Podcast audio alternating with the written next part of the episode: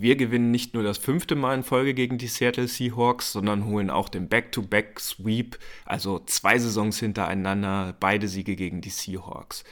Lukas, Lars und ich haben uns heute Vormittag zusammengesetzt, um das Spiel für euch ein bisschen zu reviewen und wünschen euch viel Spaß bei dieser Ausgabe. Herzlich willkommen zu einer neuen Episode des Niner Empire Germany Outside Zone Talks, deinem deutschsprachigen 49ers Podcast. Viel Spaß beim Hören und Go Niners!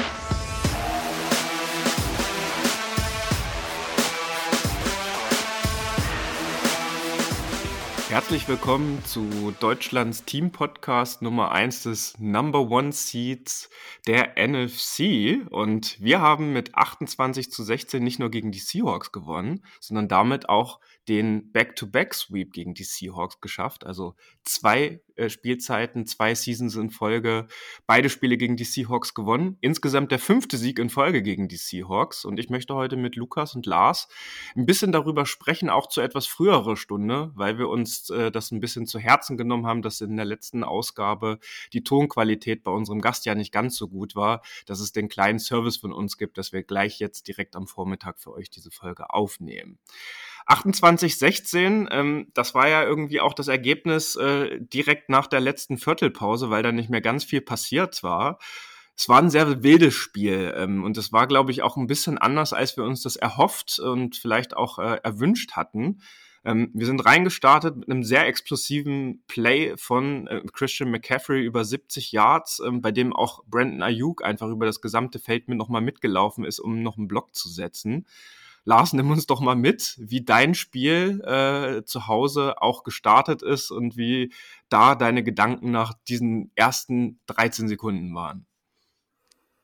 Ja, ich, kann mal ein bisschen äh, ausholen. Ich war gestern bei einem guten Freund von mir äh, zu Hause, der hatte gefragt, ob ich vorbeikommen will. Der ist großer äh, Carolina Panthers-Fan. Ähm, und ich habe mir dann ein gesamtes Spiel von den Panthers angeschaut und alle, die sich irgendwie äh, beschweren über das, was wir bei den 49ers oder so sehen, weil wir mal irgendwie keinen First Down machen oder so, ähm, das hat wirklich gar keinen Spaß gemacht und ich glaube, das war eines der schlechtesten Footballspiele, was ich seit langem gesehen habe. Äh, und vor allem diese Offense der Panthers äh, ist kein Vergleich, äh, nicht nur zu den 49ers, sondern auch eigentlich gefühlt zu keiner anderen Offense in der NFL. Also ich kann das keinem empfehlen, so leid es mir tut, weil ich für die Panthers natürlich auch ein bisschen was übrig habe.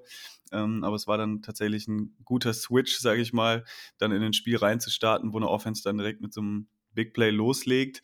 Und äh, ich habe das dann ein bisschen mit der Zeit verkackt. Ich wollte eigentlich dann das Spiel von uns dann zu Hause schauen, habe dann aber noch die erste Halbzeit dann äh, mit ihm zusammengeguckt.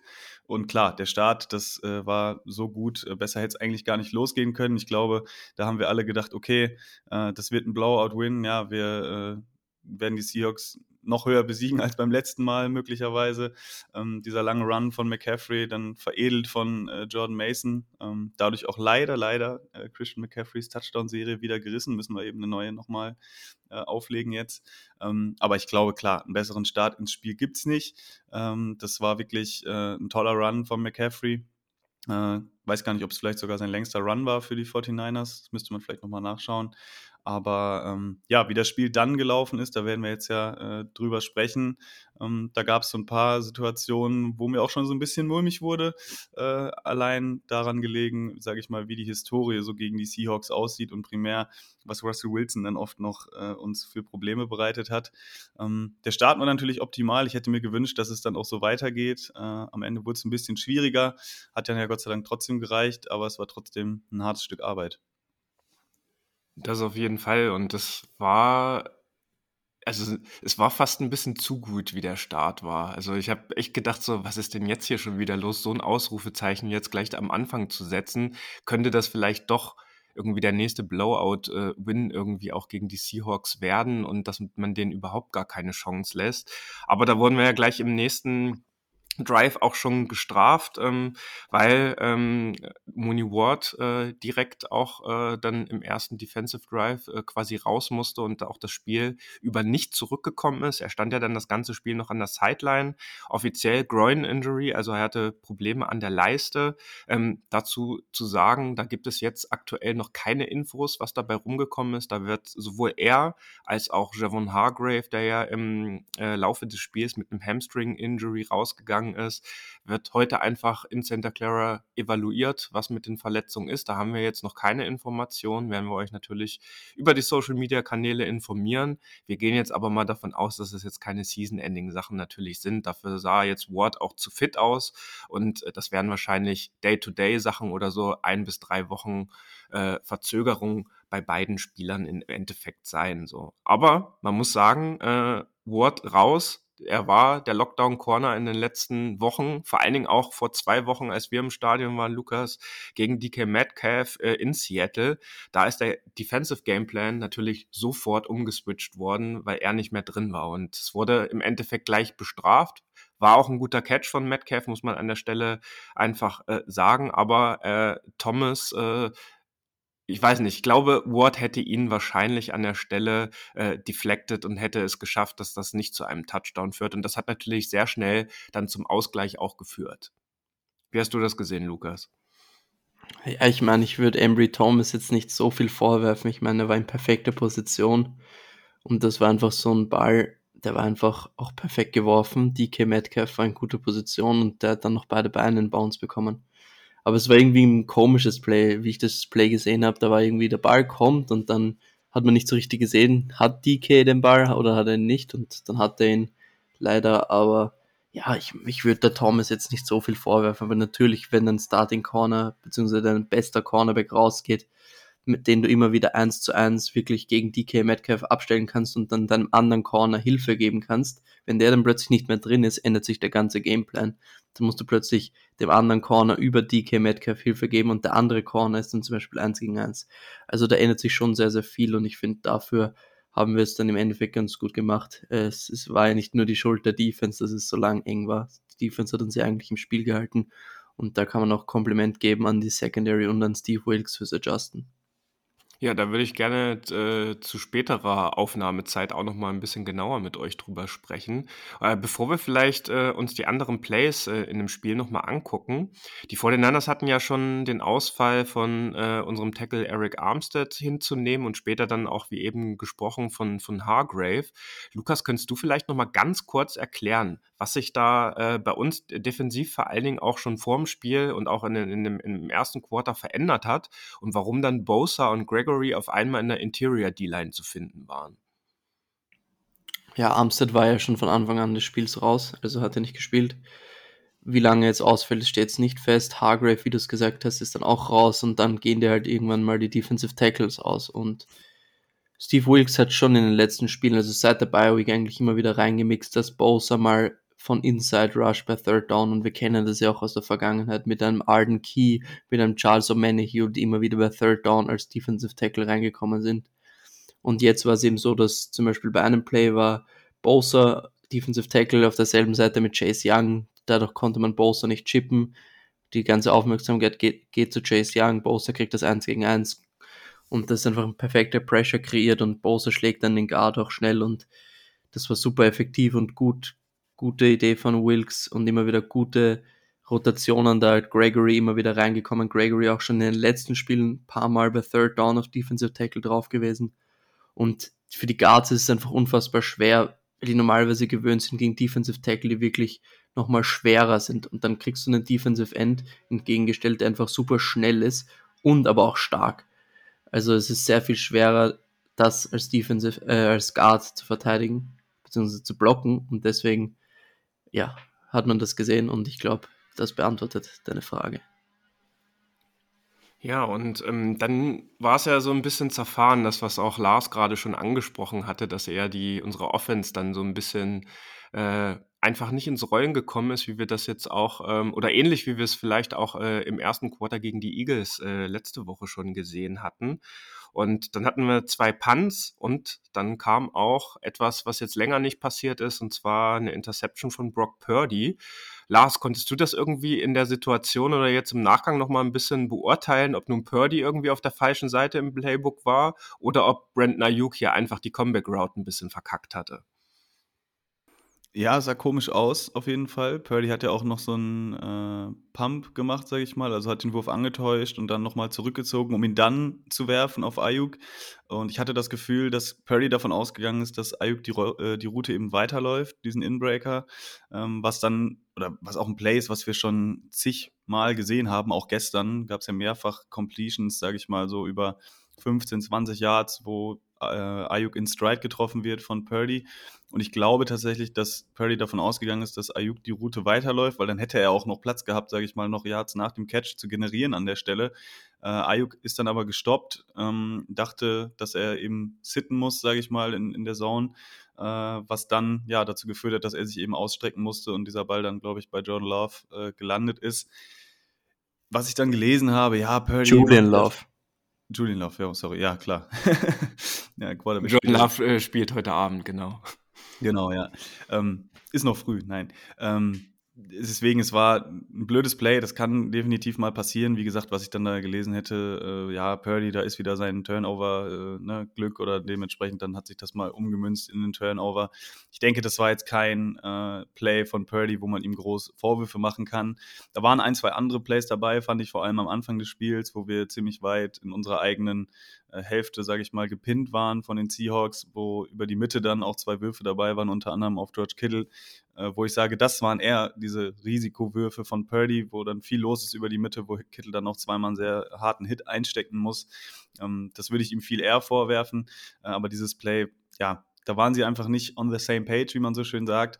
Äh, und das ist eigentlich was, was bei Ayuk und Purdy ja relativ selten vorkommt. Ich weiß gar nicht, ob ich es hier jetzt schon angesprochen hatte letztes Mal. Ich meine ja, äh, dass das eben was war, was ich primär mit Joan Jennings beobachtet hatte und Brock Purdy, ähm, dass die beiden so ein bisschen, sage ich mal, äh, was, was sage ich, diese Antizipation angeht, auch nicht, sage ich mal, gleich getickt haben da bei manchen Plays, sodass Purdy dann so ein bisschen, sage ich mal, zu weit nach vorne gefeuert hat, weil Jennings irgendwie den Cut Cut zu, äh, zu spät läuft. Und sowas ähnliches war jetzt hier auch ausnahmsweise mal mit Brandon Ayuk zu beobachten. Ähm, ist, glaube ich, aber nichts, wo man sich jetzt irgendwie äh, Sorgen machen sollte. Nur insgesamt, glaube ich, Brandon Ayuk gestern äh, tolles Spiel gehabt. Insgesamt, wenn man auf die, auf die Statline äh, guckt, hatte, glaube ich, sechs Receptions für 126 Yards. Aber wenn man, sage ich mal, äh, streng mit ihm sein möchte, ähm, diese Interception, da hat er auf jeden Fall seine Aktien drin und äh, später im Spiel dann auch noch diesen, diesen Fumble, wo er äh, nach einem langen äh, Run after Catch dann den Ball aus der Hand geschlagen bekommt.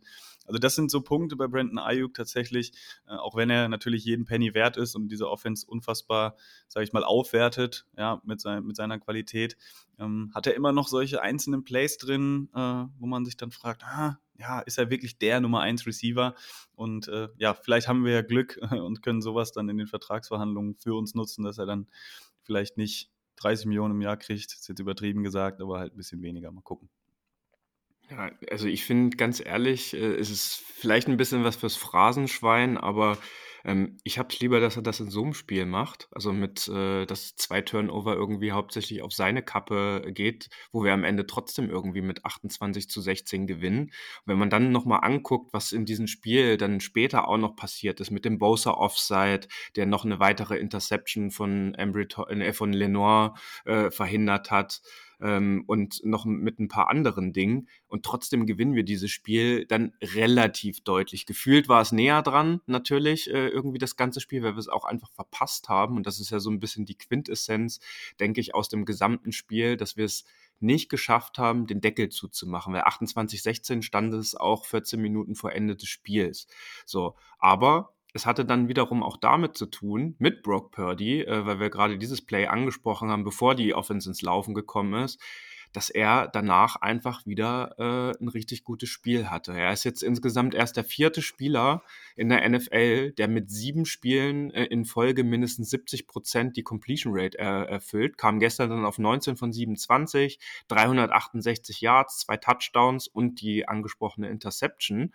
Und ich weiß nicht, wie ihr das seht, das 14 zu 10, dieser Ball auf Debo, äh, auf der Corner Route, die er da gelaufen ist, das war ein Play, genauso kann ich mich dran erinnern, ungefähr sehr ähnlich auch äh, äh, wie vor rund drei Wochen, als wir drei alle zusammen im Levi Stadium standen und er einen ähnlichen Ball auch auf Ayuk gespielt hat. Also das war ein richtig geiler Moment wieder, der einem einfach dieses Upgrade zu Jimmy auch wieder sowas von äh, vor die Augen geführt hat.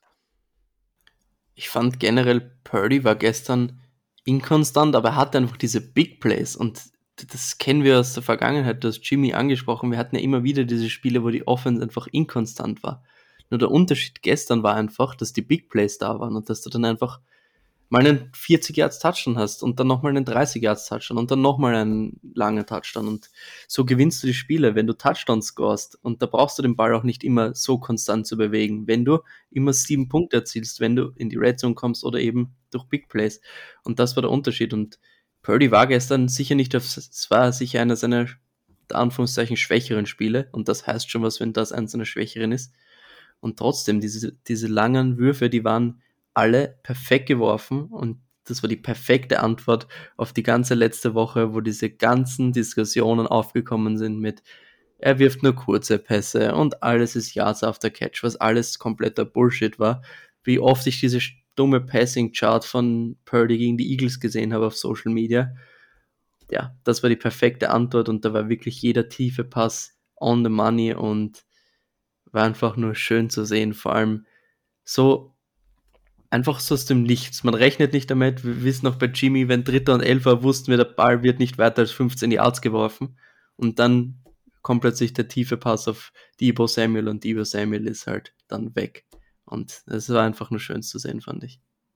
Ja, er hat ja dann fast den gleichen Ball auch nochmal auf Kittel äh, kurze Zeit später im, im letzten Viertel geworfen, auch wenn der ein bisschen kürzer war, aber der war ja von der, äh, vom, äh, vom Aufbau her und äh, äh so vom Style her ziemlich ähnlich. Und du hast es gerade angesprochen, gestern sind die 49ers auf 9,9 Yards per Play im ganzen Game gekommen. Das ist schon eine Hausnummer und passiert in der NFL jetzt nicht ganz so oft. Und äh, um das vielleicht so ein bisschen zusammenzufassen, wir sind auf wieder mal über 500 Total Yards gekommen, 527.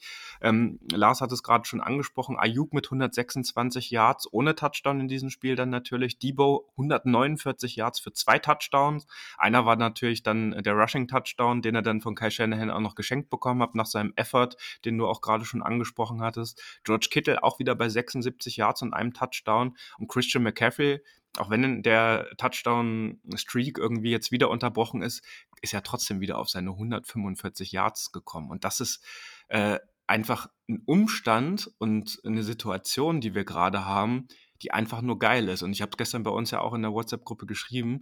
Selbst wenn du so ein erstes Viertel wie gegen die Eagles hast oder wenn du zweimal in Folge pantest und dann noch so eine Interception wirfst, du hast trotzdem jederzeit das Gefühl, dass diese Offense äh, trotzdem rollen kann und scoren kann. Und äh, gestern haben sie es ehrlich gesagt auch perfekt gemacht, was zumindest die Aufteilung der 28 Punkte betrifft, weil ich habe es mir im Boxscore nochmal angeguckt, war mir gar nicht bewusst. Wir haben halt jedes Viertel einen Touchdown gemacht, auch wenn natürlich die letzten beiden sehr nah durch die Viertelpause aneinander waren. Aber sie waren da, als sie gebraucht wurden. Und mit, im Zusammenhang mit der Defense-Leistung, auf die wir jetzt gleich auch nochmal zu sprechen kommen, ist das natürlich dann doch deutlicher auf dem Platz gewesen, als es das äh, Ergebnis jetzt irgendwie wiedergespiegelt hat. Ja, absolut. Also ich würde da noch mal kurz einhaken und noch auch was zu Brock Purdy sagen. Die Offense-Stats hast du jetzt äh, gut dargelegt, David.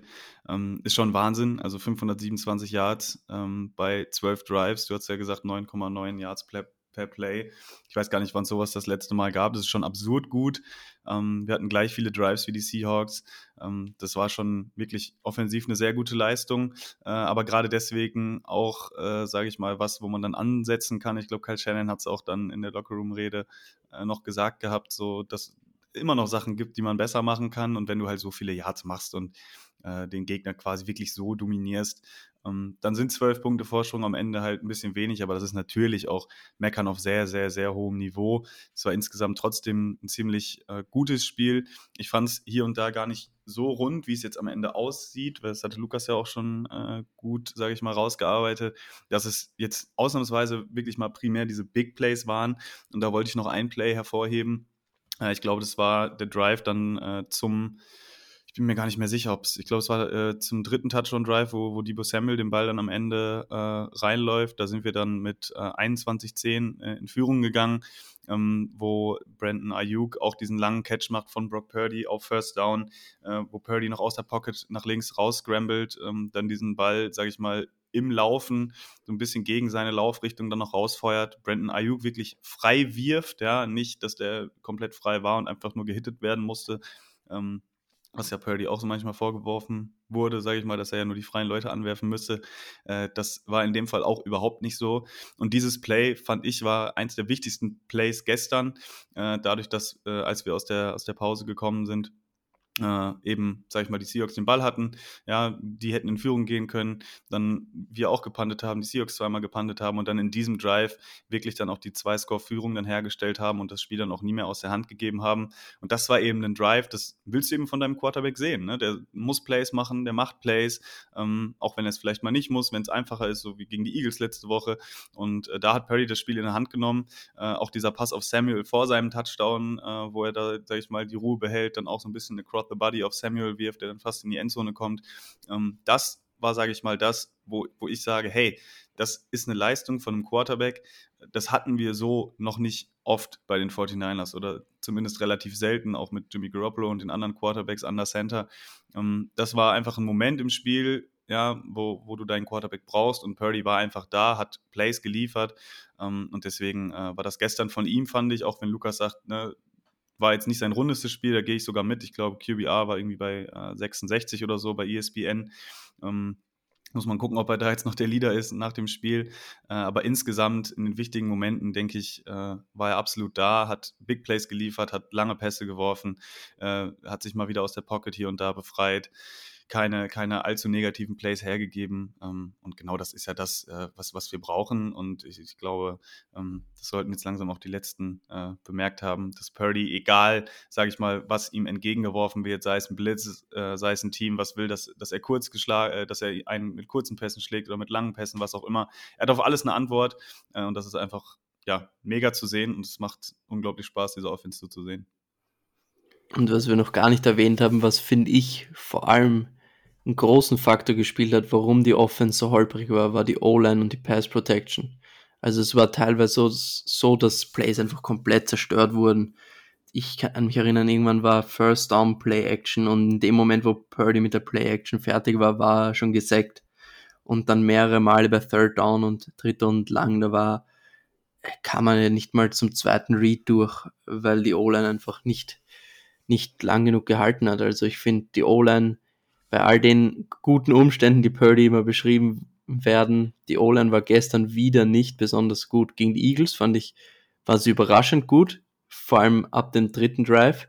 Und gestern fand ich sie wieder ein bisschen enttäuschend, also außer Trent Williams. Und es ist immer noch unfassbar, wenn wir nach links laufen, was da für Löcher kreiert werden im Gegensatz zu, wenn wir nach rechts laufen. Es ist irre, wie gut Trent Williams ist glaube, ich hatte auch gesehen in Stat irgendwie 6,5 Yards äh, per Run, wenn McCaffrey über die linke Seite läuft. Also das ist schon ein immenser Unterschied und es ist natürlich auch noch krasser, sage ich mal, diesen Erfolg zu sehen, wenn Teams eigentlich wissen, ja, dass die 49ers stark sind über diese Seite, aber sie können es halt einfach nicht verhindern, wenn dann Trent Williams, meinetwegen noch Kyle Juszczyk und äh, George Kittle äh, dann, sage ich mal, als Vorblocker agieren, dass es einfach so eine hohe individuelle Qualität ist, ähm, dass auch wenn Gegner, sage ich mal, sich darauf vorbereiten, äh, das ganz schwer haben, das zu stoppen. Und äh, das ist natürlich was, was du als Offense sehr, sehr gut gebrauchen kannst, dass du, sage ich mal, so ein Safety Blanket hast, dass wenn du weißt, okay, es läuft gerade vielleicht nicht viel zusammen, äh, aber über sowas dann in, ins Spiel zu finden. Und äh, das haben die 49ers auch gestern wieder eindrucksvoll gezeigt. Allein der erste Run natürlich von McCaffrey, aber dann waren auch ein paar andere Runs noch dabei, wo er vor allem über links dann äh, oft frei bricht, wieder viele Yards nach dem Kontakt macht. Und es äh, ist einfach unglaublich wichtig, glaube ich, auch für diese Offense und auch fürs Verhalten von Purdy dann, ja, dass er weiß, okay, ich kann auch mal einen Fehler machen. Wir haben, sage ich mal, äh, ja, so eine Sicherung irgendwo, was das Run-Game angeht oder was dann auch Debo Samuel angeht, wenn er nach dem Catch die Yards macht. Äh, und das ist einfach so ein riesiges Zusammenspiel dieser Maschinerie, ähm, die dann dazu führt, dass man da so dominant auftritt. Ich fand es interessant, Kyle Shannon hat nach der Pressekonferenz gesagt, ähm, das beste Play von Purdy war ein Checkdown zu Debo Samuel. Also, wie du es gesagt hast, wenn Purdy nicht diesen Druck hat, Plays zu machen, dann entstehen auch gute Dinge, weil es war Play-Action, äh, sie wollten tief gehen.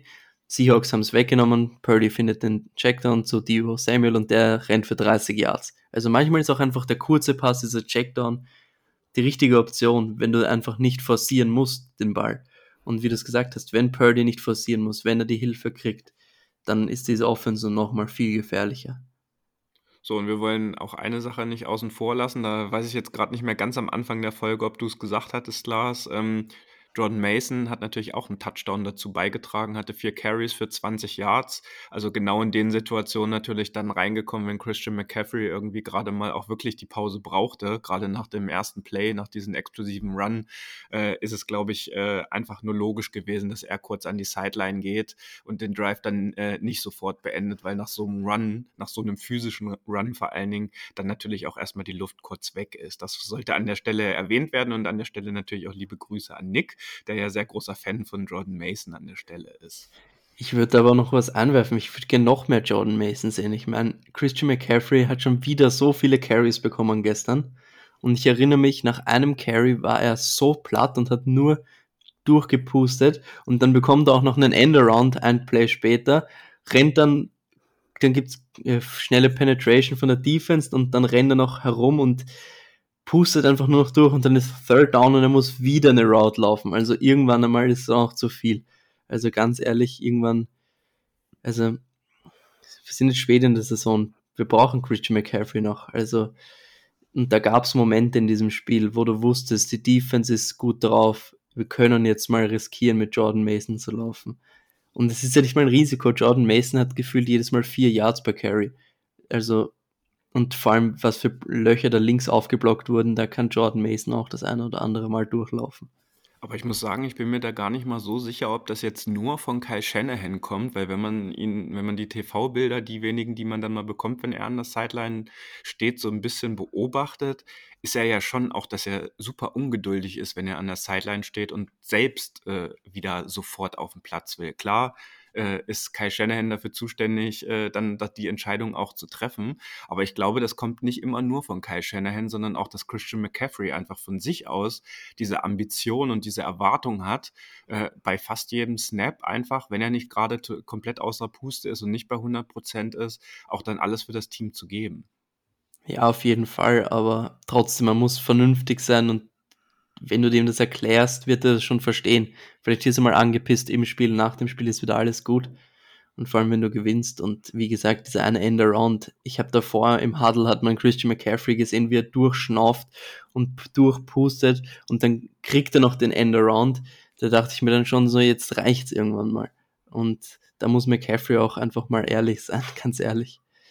Okay, so, dann lasst uns mal, äh, bevor wir aber zur Defense sprechen, würde ich gerne noch auf ein schönes Play äh, zu sprechen kommen. Ihr wisst, glaube ich, was ich meine, was dann aber leider zurückgepfiffen wurde. Nämlich, äh, es gab endlich mal wieder einen, äh, einen Punt-Fake, den wir, glaube ich, oh, seit mehreren Jahren, wenn ich mich nicht täusche, nicht bei den 49ers gesehen haben. Weil, das war der erste in Kyle Shannons Ära war wirklich der erste seit, oh, ja. oh, krass, okay, heftig. So, ne, also die rechte Seite war komplett blank. Ich weiß jetzt gar nicht, äh, ob Winowski das in dem Moment halt selbst entschieden hat oder ob das der Er hat selbst entschieden.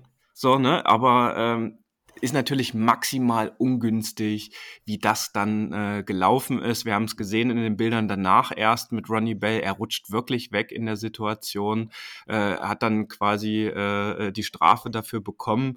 Ähm, aber ich kann das aus Refs-Sicht schon irgendwie verstehen, dass das äh, in, im Live-Moment anders wirkt und dass er da nicht weggerutscht ist. Natürlich sehr, sehr schade. Ich hätte es ihm sehr, sehr gegönnt, weil ich, ich hatte so ein bisschen dann das Gefühl, er wusste dann auch gar nicht, was er weiter machen sollte. Er hätte ja noch locker zehn Yards gehen können, weil hinten äh, noch eine Absicherung halt stand. Aber er hatte sich dann in dem Moment nicht so richtig getraut. Aber Regelkunde technisch muss ich jetzt an der Stelle echt auch passen. Ich habe es versucht, nochmal nachzugucken äh, was alles zu einem neuen First Down geführt hätte, auch mit dem Upset der Strafen dann. Ich, ich war da auch ein bisschen verwirrt. Ich weiß nicht, Lars, Vielleicht kannst du da was dazu sagen. Und ich würde dich auch noch fragen, wann Mitch endlich dein Lieblingsspieler ist, offiziell. Ich hatte nie was gegen Mitch, ne? Also das muss man auch dazu sagen. Äh, ja, ich hatte ja, immer ja, nur was gegen den. Das glaube ich äh, dir auch nicht. Gegen, ich hatte immer nur was gegen, den, gegen die Höhe des Draftpicks. Also Mitch als Spieler fand ich schon immer cool. Ähm, hatte gestern übrigens auch erst seinen zweiten Touchback in der Saison, was Punts angeht, was auch schon eine absurde Statistik ist. Und die Punts gestern waren ja auch wieder hervorragend. Äh, nein, also es war äh, grandioses Play. Ähm, ich hatte dann auch gesehen, ich glaube, er ist über 20 Meilen per Hour gelaufen bei dem, äh, bei dem Run. Also das für einen Panther finde ich auch schon extrem schnell. Ähm, und ja, dieses Play von Bell, ich hatte dann auch noch gelesen, äh, ja, dass ihm dann Vorwurf gemacht worden ist, dass er gar nicht in diese Position kommen darf und so weiter. Ähm, Wenn es gar kein Playcall war und er will dann blocken, fällt dann um, ich mache ihm da überhaupt keinen Vorwurf, das kann passieren, ist ärgerlich. Äh, was ich regeltechnisch dazu gelesen hatte, äh, ist eben, ähm, dass, sage ich mal, es wirklich nur äh, keine Auswirkung auf das Play hat äh, und einen neuen First Down so oder so gibt, ähm, wenn das Play, sage ich mal, nicht mehr live ist, ja, sondern äh, dass der Spielzug quasi schon oder die Strafe dann passiert nach dem Spielzug, so wie es dann auch, sage ich mal, bei dem Late Hit war, äh, sodass, sage ich mal, der First Down so oder so ähm, zurückgekommen wäre. Äh, wenn jetzt eine Penalty gegen die 49ers nach dem Spielzug äh, geflogen worden wäre, ähm, dann wäre es wahrscheinlich ein First Down gewesen und diese äh, ja, Personal Fouls sind es ja meistens, wenn es äh, nach dem Spielzug ist, ähm, dass die sich dann offsettet hätten. Äh, die 49ers aber zumindest den First Down bekommen hätten. Dadurch, dass es jetzt ein Play war, äh, sage ich mal, wo der Spielzug noch lief, auch wenn Wisnowski schon über die Line of Scrimmage war, äh, war ähm, Deswegen gab es da leider keinen First Down. Äh, Wäre natürlich sehr cool gewesen, wenn das mal so äh, geklappt hätte. Ähm, ich muss mir auch nochmal anschauen, was Kyle Shanahan dann im Endeffekt dazu gesagt hat, äh, weil ich finde, man hat es auch im TV-Bild so ein bisschen gesehen, dass das von Wischnowski so ein bisschen selber eine Entscheidung war. Äh, der Snap war auch nicht ganz optimal, sah zumindest für mich so aus, dass er da ein bisschen sich strecken musste, um den Ball zu bekommen und dann eben auch upfield geguckt hat und gesehen hat, oh, da ist ja ziemlich viel Platz. Äh, und dann ist er eben einfach losgelaufen. Lukas wirft gerade noch ein, äh, das sind über 32 km/h, also das ist schon äh, extrem schnell. Ähm, vielleicht war er sogar der schnellste Ballcarrier gestern bei den 49ers, das müsste man auch noch mal sich schlau machen. Ähm, ja, einfach schade, dass es nicht geklappt hat, war trotzdem ein cooles Play. Äh, und da sehen wir einfach, äh, dass sogar unser Panther, sage ich mal, äh, einen gewissen Speed hat und eine gewisse Gefahr darstellt für gegnerische Teams. Und äh, ja, also war einfach eine coole Sache. Schade, dass es nicht geklappt hat, äh, aber wer weiß, vielleicht sehen wir sowas ähnliches dann ja dann nochmal, vielleicht auch äh, geplant, später noch in der Saison oder sogar in den Playoffs. Ich, also große Empfehlung von meiner Seite, schaut euch das Interview an von Mitch Wischnowski. Der Typ ist einfach mega lustig. Ich weiß nicht, ob ihr es gesehen habt, aber auf Twitter habe ich es gesehen, so circa zwei Minuten lang, wo er einfach über den Fake Punch spricht und seine Antworten einfach wirklich gut, wirklich cooler Typ, einfach nur schaut es euch an. Auf jeden Fall eine große Empfehlung von meiner Seite. Ja, beim nächsten Punt äh, oder dann ähm, äh, zwei Drives später war das, glaube ich, hat Greg Olsen ihn ja auch als Running Back dann bezeichnet, als er den Ball hatte, wenn ihr es gehört habt. Stimmt. Das fand ich dann auch ganz witzig. Ja, dann lass uns das dem Nichts. ja gut, aber bei 32 km/h, wer irgendwie die Bundesligaspieler-Statistiken immer so sieht, ne, die fastest Player oder auch in der NFL, das ist, das ist schon äh, nicht so langsam so. Ne? Und vielleicht äh, ist das ja jetzt ein Thema in Special Teams, dass man sowas vielleicht äh, dann vielleicht in den Playoffs auch nochmal anvisiert. Aber das werden wir sehen. Und lasst uns jetzt vielleicht dann auch nochmal ein doch noch mal ein bisschen genauer auf unsere Defense gucken, weil mir an der Stelle eine Sache sehr wichtig ist. Wir haben ja vor der Bye Week sehr kritisch äh, über unsere Defense und vor allem aber auch über Steve Wilkes gesprochen. Jetzt haben wir fünf Spiele seitdem gehabt. Jetzt haben wir drei, 14, 13, 19 und 16 Punkte zugelassen. Das heißt, wir sind immer unter 20 geblieben. Dazu musste Wilkes jetzt noch auf Armstead verzichten gestern und auch der Gameplan, wie wir es vorhin schon gesprochen hatten, mit Metcalf und Ward äh, in der Man-Coverage ist im ersten Viertel eigentlich auch schon Geschichte gewesen ich glaube, wir sollten diesen Mann an der Stelle auch bei uns hier im Podcast jetzt nochmal den Credit geben, den er auch wirklich verdient hat, weil wir auf so ziemlich allen Ebenen in der Liga jetzt wieder die Number One Defense auch sind und unsere Defense uns in den letzten beiden Spielen einfach auch dazu beigetragen hat, dass wir die gewonnen haben. Ja, hundertprozentig. Also ich hatte es ja letzte Folge auch schon nach dem Eagles-Spiel angesprochen und ich finde gestern äh, was, was ein bisschen irgendwie auch in der Coverage zu kurz gekommen ist, in meinen Augen. Äh, also jetzt in der TV-Coverage, eben nicht in der Coverage der 49ers, aber gerade die wollte ich ansprechen, dass dadurch, dass eben dein bester Corner ausfällt äh, mit Mooney Ward, ähm, dass die 49ers dann eben umstellen mussten. Isaiah Oliver äh, von dem man ja eigentlich schon ein bisschen genug gesehen hatte, der es aber gestern auch wieder gut gemacht hat, ähm, zumindest was Tackling und so weiter anging, äh, der dann auf Nickelback gerutscht ist und äh, Lenoir und Thomas dann auf den Outside-Cornerbacks gespielt haben. Und dazu muss man eben sagen, ne, also das war ein großes Fragezeichen vor der Saison. Und mittlerweile, bin ich ehrlich, fühle ich mich gar nicht mehr so schlecht in Anführungsstrichen oder habe so Besorgnis oder sowas, äh, wenn diese Kombination aus Cornerbacks auf dem Feld steht. Weil ich habe das Gefühl, dass Lenoir und Thomas vor allem viel erwachsener, reifer geworden sind, deutlich physischer spielen. Ähm, man hat das dann auch häufiger gesehen, zumindest, dass Embry Thomas oder Lenoir auch äh, Metcalf dann gut gecovert hatten. Der hatte diese zwei Catches im ersten Quarter. Danach äh, war er komplett ohne Catch, äh, hätte noch eine Interception gegen sich gehabt, wäre äh, ähm, wäre dieses Offside nicht passiert von äh, Nick Bosa. Andere Plays, wo er sehr gut äh, gecovert worden ist. Ich glaube, die Interception von Jair Brown, das war auch ein Pass äh, auf Metcalf, wo er eigentlich komplett gecovert war. und dass diese Kombination aus, aus Cornerbacks oder beziehungsweise Defensive Backs, ne, wenn man sich überlegt, dass da mit Lenoir, mit Thomas und mit Jair Brown noch sehr junge Spieler, jetzt gar nicht so erfahrene erfahrene Spieler und vor allem auch Spieler stehen, äh, die gar nicht für die erste Reihe eingeplant waren ursprünglich ähm, ist das schon wirklich bemerkenswert in meinen Augen, äh, dass man da so, ein, so, eine gute Leistung jetzt schon zweimal hintereinander gezeigt hat und auch die Wochen davor. Ähm, vor allem Embry Thomas, finde ich, muss man da äh, hervorheben. Ich habe ehrlicherweise nicht mehr dran geglaubt, äh, dass er nochmal eine wichtige Rolle spielen kann ähm, bei uns. Da hat er äh, mich Gott sei Dank äh, eines Besseren belehrt. Und äh, um dann jetzt den Turn zurückzukriegen auf Steve Wilkes, und das sagte ich ja letzte Woche, glaube ich, auch, ähm, man sieht schon, dass es sich auszahlt jetzt, dass er auch vor allem mit Defensive Backs, glaube ich, viel gearbeitet hat, da ein Experte ist. Äh, und die spielen definitiv auf einem sehr, sehr guten Level. Und das gestern eben auch gegen eine sehr, sehr gute Receiver-Gruppe mit äh, Smith und Jigba, mit Lockett und mit DK Metcalf.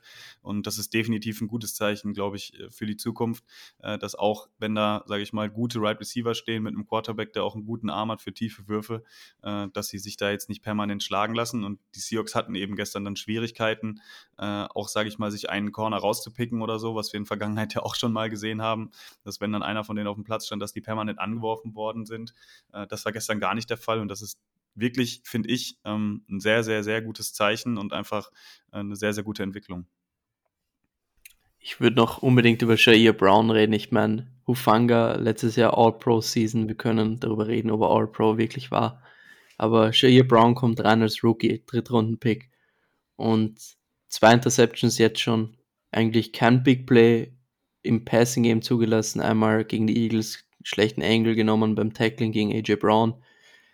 Aber der Typ ist einfach reingekommen und ich sehe keinen Drop-off. Also da muss man unbedingt einfach, das muss man einfach ansprechen, finde ich, weil es nicht selbstverständlich für einen jungen Spieler und Shannon hat es auch gesagt in der PK, der wird jedes Spiel besser und das finde ich auch. Der ist immer aktiv, ist schnell da bei den Tacklings, ist aggressiv und wenn Fred Warner die Interception am Schluss nicht macht, dann macht er sie. Also er hat im Endeffekt eine Chance auf noch eine Interception. Und ich glaube, am Anfang wirft Drew Lock den Ball tief, wo auch in perfekter Position war für einen Pick. Also, wenn es gut läuft, geht er da mit drei Interceptions raus. Also wirklich, Jair Brown, top, top. Und Tashawn Gibson, über den redet ja gefühlt niemand. Und das macht es, glaube ich, auch so gut, dass über den niemand spricht, weil der ist einfach unauffällig richtig stark. Das wäre in der Tat äh, meine nächste Frage an dich gewesen, Lukas. Genau, das stand auf meinem Zettel. Wie hast du Jair Brown äh, wahrgenommen und braucht er äh, die Props, äh, die er äh, verdient sozusagen? Und das hast du jetzt äh, in dem Sinne schon erledigt. Das ist sehr gut. Wir sollten vielleicht nur noch über eine Sache sprechen. Ähm, die Seahawks hatten uns an einer Stelle, wo es ein bisschen enger geworden ist, nochmal mit diesem Double Pump Fake, also dem gleichen Spielzug, den wir auch äh, im letzten Jahr äh, gegen gegen die Seahawks gemacht haben, als Kittel äh, den Touchdown dann vollendet hat.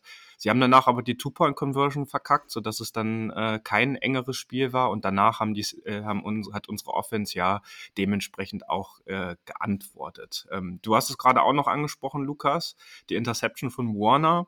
Ähm, da muss ich ganz ehrlich sagen, die hätte ich lieber äh, droppen lassen, weil äh, es war ein Fourth Down und wir hätten einfach eine, eine viel bessere Field Position gehabt, äh, äh, wäre es einfach äh, äh, quasi ein Turnover on Downs gewesen. Äh, an der Stelle, aber ich glaube, da wollte er einfach auch, weil DK Metcalf mal wieder das angesteuerte Ziel war, im Endeffekt dann ihm einfach die Int dort vor den Augen wegschnappen, äh, was ja im Endeffekt dann mit der Rudelbildung und der Ejection dann auch noch von Metcalf Metcalf, aber auch von Lenore, weil der ja später noch in die Traube so ein bisschen reingesprungen ist und auch noch mit der Faust ausgeteilt hat, dann geendet hat. Aber das sind, glaube ich, Makulatur und am Ende äh, nicht kriegsentscheidend gewesen. Aber kann man auch fallen lassen oder einfach zu Boden legen, diesen Ball, damit man dann einfach eine bessere Field Position hat.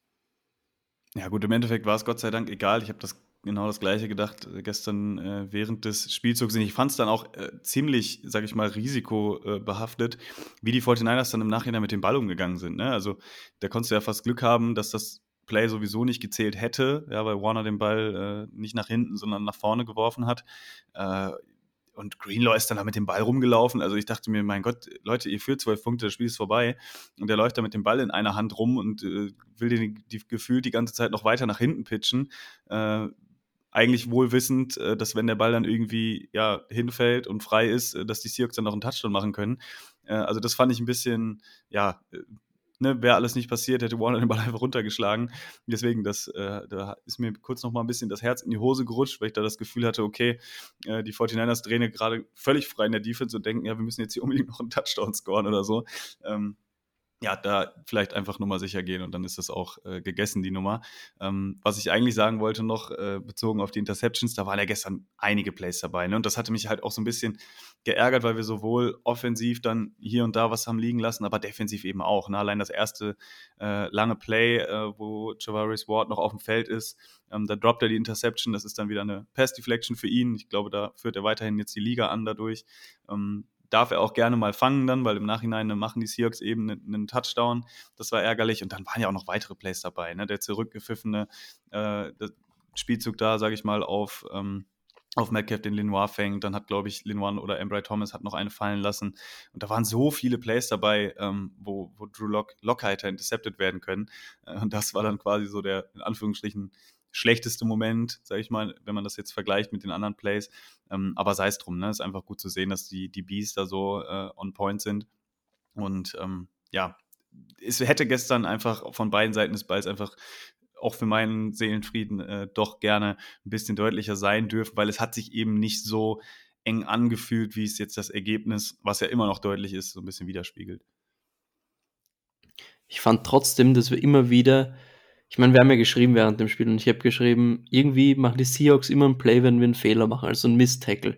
Ich erinnere mich dann in einen Run von Kenneth Walker, wo er den Ball irgendwie fängt, dann Warner das Tackle nicht schafft und dann plötzlich rennt er über die andere Seite des Felds und macht irgendwie aus einem Pass, der eigentlich zwei Yards geben sollte, irgendwie 30. Und ich finde, das hat sich schon öfter durchgezogen. Auch einen Drive gab es, wo Zach Charbonnet drinnen war, wo mehrere explosivere Runs dabei waren, wo wieder viele Miss-Tackles dabei waren. Also Tackling war gestern wieder nicht gut. Also es war eine sehr gute Defense-Leistung. Es war auch der Backup-Quarterback, muss man sagen. Und es waren wirklich viele gute Dinge dabei, aber es gibt wieder Dinge, auf denen man aufbauen kann, die man verbessern kann. Und ich finde, das ist auch gut zu sehen, dass wir noch besser werden können. Und in den wichtigen Spielen, Nächste Woche ist ein gutes Run-Game, auf das auf uns wartet mit den Cardinals, mit Kyler Murray, einem Running Quarterback. Also einen Quarterback, der laufen kann. Dann haben wir einen Lamar Jackson, also es wird spannend werden und wir müssen da besser tackeln in der Situation, weil das sind einfach Situationen, wo du einen zweiten lang, dritten lang hättest und so hast du ein First Down und ein explosives Play. Und das wird wichtig sein zu verhindern, weil das war gestern schon sehr eklatant mit den Miss-Tackles, fand ich.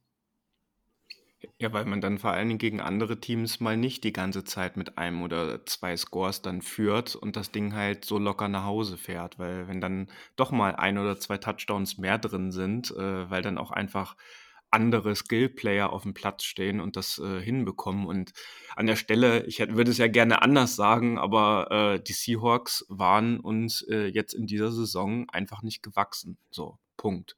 Äh, in beiden Spielen nicht. Auch das, was wir vor Ort in Seattle gesehen haben. Da wäre durchaus mehr, wenn man rein auf das Spiel guckt, natürlich drin gewesen für sie.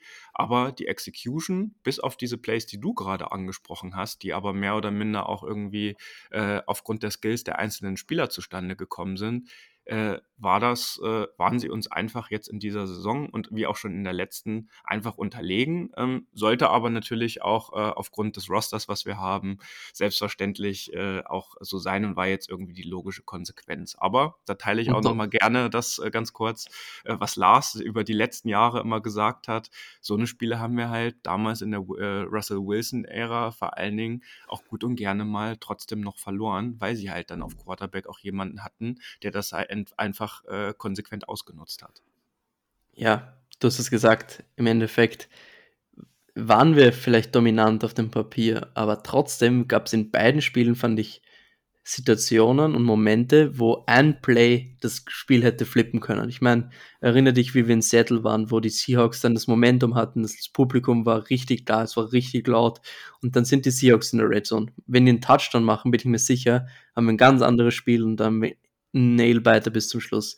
Gestern, wenn die Seahawks aus einem dieser Drives, wo sie schon vorne waren, Touchdown machen, sieht es auch ganz anders aus. Wir wissen, wie es, wie wir in, wie wir unsere Spiele verloren haben, wenn wir weit hinten waren. Und aufholen liegt uns einfach nicht so gut.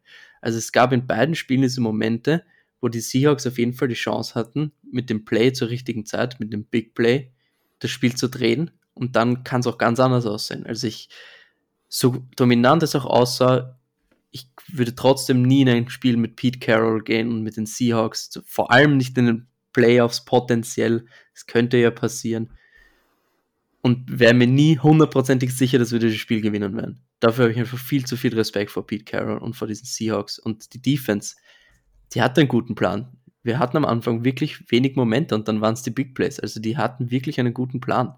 Wenn die die Big Plays noch wegnehmen, dann wird schwer für uns gestern. Also Defense hat uns schon gut im Spiel gehalten, muss man sagen. Und Drew Locke war eben auch am Feld und Geno Smith war im ersten Spiel auch nicht fit. Nicht zu 100% Also das muss man auch sagen. Trotzdem stehen die Seahawks bei 6 zu 7, würde ich sagen, und wir bei 10 zu 3 bei uns in der Division. Das heißt, da, wenn ich mich nicht ganz täusche jetzt hier, können wir ja den Division-Title schon in der kommenden Woche, äh, wenn ich das richtig zusammenrechne, fix genau, machen. Genau, mit einem Sieg. Und mit wenn Giants heute in der Nacht gewinnen, sind wir fix in den Playoffs. Genau, also hat äh, hauptsächlich damit zu tun, dass die Packers dann natürlich verlieren. Jordan Love wurde ja vorhin schon angesprochen. Also das ist jetzt so ein bisschen die Aussicht, äh, die wir haben. Und meine Frage wäre jetzt einfach an euch, habt ihr noch was konkret zum Spiel?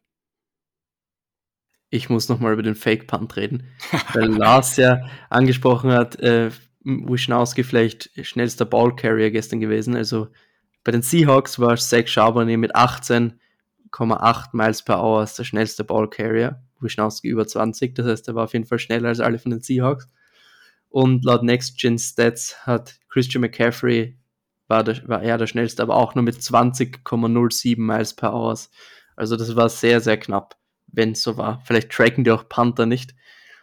Das könnte ich mir vorstellen bei Next Gen Stats, weil das wäre eine Verschwendung wahrscheinlich. Aber ja, Wischnowski auf jeden Fall könnte bald unser Running Back werden. So, wenn wir gerade noch bei Special Teams sind und bei den Stories äh, Postgame quasi, ich weiß nicht, ob ihr es gesehen hattet, unser Longsnapper Tabor Pepper hatte dann noch äh, über Twitter ein Video veröffentlicht, wo er in Gebärdensprache sozusagen noch eine Message an DK Metcalf ran, äh, rausgehauen hat. Ich weiß jetzt nicht zu 100 Prozent, was er da gesagt hat, aber ich glaube, es hatte damit zu tun, dass sie gewonnen haben und auch das zweite Mal in dieser Saison gewonnen haben. Ähm, es wird gerade ein bisschen überreizt. Wir hatten es auch gerade im Vorfeld äh, der, Aufnahme schon ein bisschen. Hoffentlich fällt es uns nicht auf die Füße, aber ich sag mal so, unsere Spieler sind, glaube ich, hyped, äh, was die Saison angeht und äh, tragen ihren Teil dazu bei, weil dieses Video ist dann doch relativ viral gegangen. Das haben über eine halbe Million Leute äh, sich angeschaut und ich glaube, der äh, Twitter oder der Ex-Account von Tabor Pepper ist jetzt nicht der größte. Fuck around and find out soll das wohl gehi äh, gehießen haben wenn ah, ich das richtig äh, vernommen habe. Aber ja, Tabor Pepper, da gab es noch, noch ein anderes äh, schönes Video, als Metcalf dann ejected wurde zusammen mit äh, Lenoir. Musste Metcalf ja über das halbe Feld laufen, um dann in die Katakomben zu äh, gelangen. Und da gab es dann auch noch ein Video, wo dann Javon Kinlaw ihm, äh, sage ich mal, goodbye winkt und dann wird so ein bisschen rübergeschwenkt, die Kamera, weil Metcalf eben auch, sag ich mal, Richtung Kabinen läuft. Und man sieht dann noch, wie Tabor Pepper ihn dann auch äh, noch der dann ein bisschen weiter links an der Sideline steht, auch noch winkt. Und äh, ja, der hatte wohl gestern äh, ziemlich viel Spaß auf jeden Fall. Äh, aber nein, letztendlich äh, sehe ich das wie du, David. Ähm, man kann ja immer ein bisschen frotzeln und ein bisschen Trash talken. Ich fand auch die Aktion am Ende, äh, sage ich mal, bei diesem Scuffle ein bisschen unnötig. Ähm, natürlich ein harter Tackle von DK Metcalf. Dafür kriegt Greenlaw letzte Woche eine Strafe. Ne? Also kann man auch wieder so und so auslegen. Ähm, ich fand, es ist ein, meistens noch ein normales Tackle, wenn sie da auch diesen äh, Suplex machen. Ist vielleicht ein bisschen unnötig, aber äh, es war halt eben noch im Play und deswegen auch meines Erachtens richtigerweise keine Flagge dann gegen Metcalf. Dementsprechend wäre es eigentlich auch letzte Woche keine Flagge gegen Greenlaw gewesen, aber sei es drum. Ähm, es war dann von Warner auch ein bisschen unnötig, dass er dann, sage ich mal, Metcalf da so am Nacken, am Hinterkopf noch, noch wegdrückt. Da gab es dann komischerweise keine Flagge für, weil das wäre für mich schon irgendwie eine Situation gewesen, wo man mal einen Block in the Back äh, Flagge werfen kann.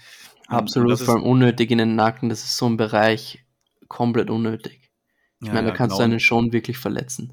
Ja, deswegen. Und äh, dass Metcalf dann da äh, ausrastet, ähm, ist vielleicht sowieso äh, manchmal ein bisschen mit einer kurzen Zündschnur versehen, der Gute. Äh, aber da muss ich fairerweise sagen, da mache ich ihm tatsächlich keinen allzu großen Vorwurf. Ähm, da würde ich eher, sage ich mal, auf uns schauen. Ich fand die Aktion von Warner einfach ein bisschen unnötig.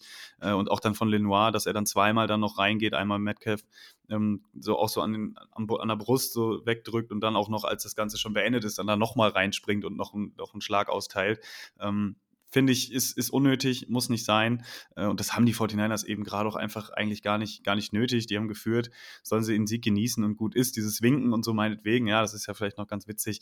Ähm, aber im Endeffekt, äh, ich weiß jetzt nicht, was Lynn Waller erwartet äh, für diese Aktion. Hoffentlich keine ähm, Strafe für, für ein Spiel oder so, nur eine Geldstrafe. Äh, aber das sind so Sachen, ja, äh, die, die nerven mich als Fan tatsächlich äh, ein bisschen, weil wie gesagt, auf einer gewissen Ebene finde ich das in Ordnung. Ne? Auch mit den Eagles waren wir ein bisschen am Rumfrotzeln, das ist auch alles noch in Ordnung. Ähm, aber da, man muss da jetzt nicht alles schlimmer machen, als es ist.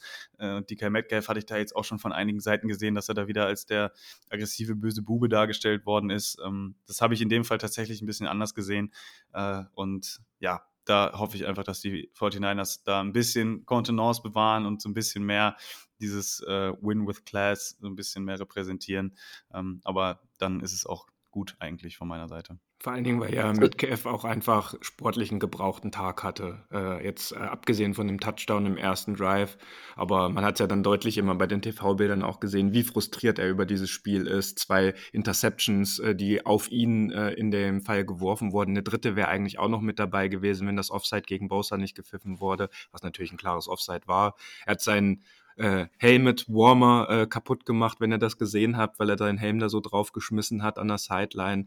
Ich denke, das wäre schon Ausdruck genug gewesen. Und vor allen Dingen, was ich wichtig finde, sowas kann uns ja auch nochmal in richtig wichtigen Spielen um die Ohren fliegen, wo die Leute dann auch einfach gebraucht werden, wie letzte Woche Greenlaw oder wie jetzt so jemand wie Embry Thomas, äh, Lenore natürlich, ähm, dass, äh, dass einfach die Spieler dann nicht in den wichtigen Situationen, wenn das Spiel knapp ist, fehlen. Aber zum Thema Embry Thomas, die Aktion von Jackson Smith Jigba, wo er ihm auf den Helm schlägt und er einfach nur quasi auf ihn zeigt und lacht. Ich fand, das war die beste Reaktion von allen. Ja, also es war absolut. Weltklasse. Ja, so ein bisschen wie Jennings ja, letztes Jahr, ne? Und das tut dem DB noch viel mehr weh, wenn du so reagierst, als wenn du ihm in die Fresse haust. es ist doch so. Ja, den Receiver ja, ja. meine ich ja. Ja, so, ich, ja, ja. ich, merke schon, wir kommen hier, wir schweifen ein wenig ab, aber es darf natürlich auch mal sein. Lukas, du hast gerade noch bei uns im Chat geschrieben, eine Sache sollten wir noch äh, zur Vollständigkeit halber hier erwähnen, weil wir auch gerade bei Special Teams waren. Jake Moody weiter perfekt jetzt auch seit der Bye Week, auch wenn er wieder kein Field Goal schießen musste, aber alle vier extra Punkte natürlich, wie in den letzten Spielen auch perfekt getroffen und da war jetzt auch kein knappes Ding dabei. Das stimmt. So, Leute, dann würde ich sagen, machen wir den Abschluss der Folge, wenn ihr jetzt nichts ultra Wichtiges mehr zum Spielgeschehen äh, hinzuzufügen habt, weil äh, jetzt kommen die heißen Wochen. Woche 14 ist beendet, beziehungsweise wird heute Nacht beendet. Ihr habt es gehört. Mit einem Sieg der, äh, äh der mit einer Niederlage der Packers heute Nacht äh, haben wir einen Playoff-Platz sicher, sollte aber auch nur ein Nebenkriegsschauplatz sein, weil jetzt natürlich für uns zählt, wir stehen bei 10 zu 3, genauso wie die Eagles und Cowboys. Ähm, dadurch, dass die Cowboys aber in der Division jetzt auf Platz 1 sind, äh, sind die Eagles als Division Zweiter natürlich nur noch Fünfter, weil die ersten vier Plätze für die Division Erstplatzierten äh, ähm, sozusagen reserviert sind. Und da wir gegen beide Teams den Head-to-Head-Tiebreaker haben, also sowohl gegen die Cowboys als auch letzte Woche gegen die Eagles gewonnen haben, äh, haben wir jetzt den Number One Seed inne und können den aus eigener Kraft über die Ziellinie retten. Und wir wissen alle, was das bedeutet. Eine Bye Week mehr äh, und nicht in der Wildcard Round mit antreten. Vier Spiele haben wir noch zu gehen. Ähm, das nächste hat Lars vorhin angesprochen und Lukas auch. Jetzt nächste Woche bei den äh, Arizona Cardinals. Wir werden natürlich äh, das Spiel auch für euch previewen. Ähm, die Buchmacher sehen uns da übrigens jetzt mit 13,5 Punkten vorne. Also ein bisschen mehr als jetzt die letzten Spiele. Und ich denke, es ist gerade eine richtig, richtig gute Zeit, um 49ers-Fan zu sein. Mit äh, dieser Offense, mit dieser Defense Und hoffentlich natürlich auch jetzt auf Holz geklopft, dass das mit Mooney Ward und vor allen Dingen mit auch Javon Hargrave jetzt keine allzu krassen Verletzungen sein werden. In diesem Sinne, wir wünschen euch einen angenehmen weiteren Tagesverlauf. Das war der Niner Empire Germany Outside Zone Talk. Streamt und abonniert uns auf allen gängigen Kanälen unter ad 49 ersempire GER.